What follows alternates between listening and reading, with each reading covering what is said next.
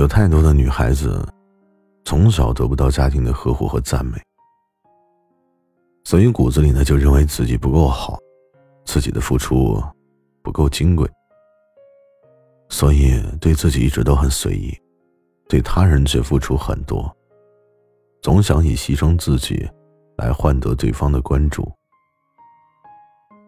这样的付出，这种卑微的姿态。很难换得到想要的被爱，不是吗？这里是毛白的夜听情感电台，我是毛白。本节目由喜马拉雅独家播出，每天晚上准时营业，陪你解忧。很多人在爱情中，也是自己穿一百块钱的地摊货，却在男装品牌店。给男朋友挑衬衣，给孩子买进口的食品。有那么一个听友曾经跟我说过，他说自己做老板啊，每天都是坐公交车上班，穿的都是商场的打折货。老公呢，却开着几十万的豪车，衣服不是大牌都不穿。这段婚姻呢，到最后，却是因为老公出轨而结束。小三理直气壮的找上了门，才发现，这个外表光鲜的男人啊，原来就是个忘恩负义、靠老婆讨生活的男人。所以，人一定是要先自己活得很好了，才能够有能力顾及他人。一个人要先对自己好，才能够赢得他人的尊重。我想你可能会问我，一个人到底应该怎么样才算是对别人好啊？怎么样才能不陷在廉价的付出里面呢？其实这个问题啊，就让我想起了我自己许多年以前，刚刚工作的那个时候啊，我的同事呢就有一位非常精明能干的女同事，当时就挺直接的跟我说。说同样是这个年纪啊，我从来都不随便买单。平时攒下来的钱都是买基金、买股票，估计很快就能够给自己付一个小公寓的首付。你再看看你，牺牲了自己那么多，一个大男人，自以为是的付出了太多，你以为万一过几年分手了，那个女孩还会念着你的好吗？当时听到了这番话，其实我当时心里就觉得，他说的话挺不厚道的。我就觉得这也太精于算计了吧。凡事都用钱来衡量，这样自私的人生我才看不上呢。当然，他也似乎那个时候已经看出了我的情绪，所以又非常诚恳的补充了一句：“说你不要觉得我坏，之所以和你说这些呢。”就是因为你心太软，但是你是个聪明人，以后你肯定会谢谢我。不得不承认啊，他说的有一部分真的都中奖了。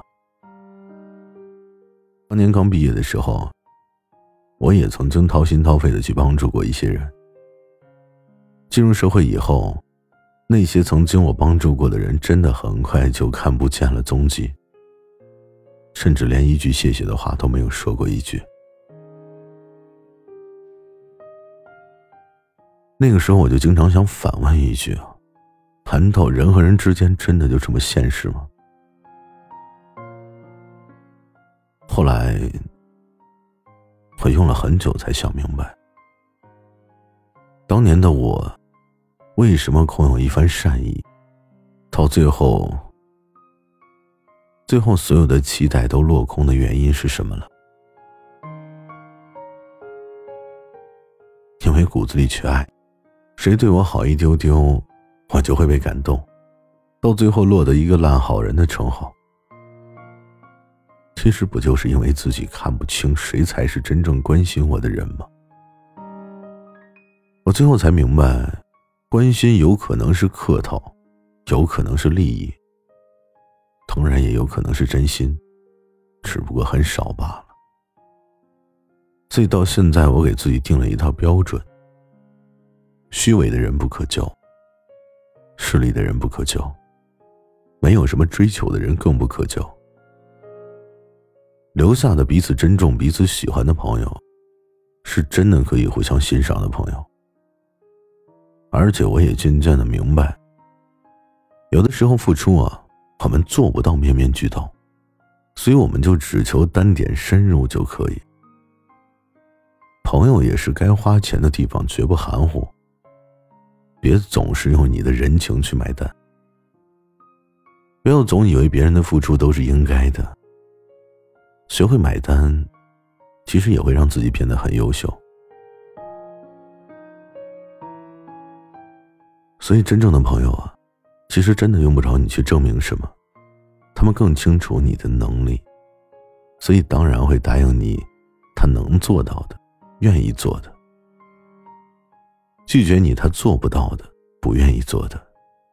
毕竟这是人之常情嘛，毕竟谁都不是天使。不可能答应你每一个愿望，所以现在的我不会逼着自己去同情可怜谁。我只会愿赌服输，省下来不纠结的时间，多思考思考如何把友谊的小船升成巨轮。遇到爱情的时候，我不会忘了我自己是谁，也不会在亲情的坑洞里。不停的填补，忍气吞声。所以，我们真的不要怪世界太功利了。金钱一定不都是万恶的。做一个拎得清的人，找一个值得的人付出。我需要一个属于自己宽敞的房间。充满阳光，静静感受温暖。委屈是泪水，让它一颗颗掉下来。就算是过分，也不需收敛。我总是独自打开天窗，面对着蓝天，看不懂逃避寂寞的表演。今夜我站在记忆已经模糊的海边，轻抚水面是你不变。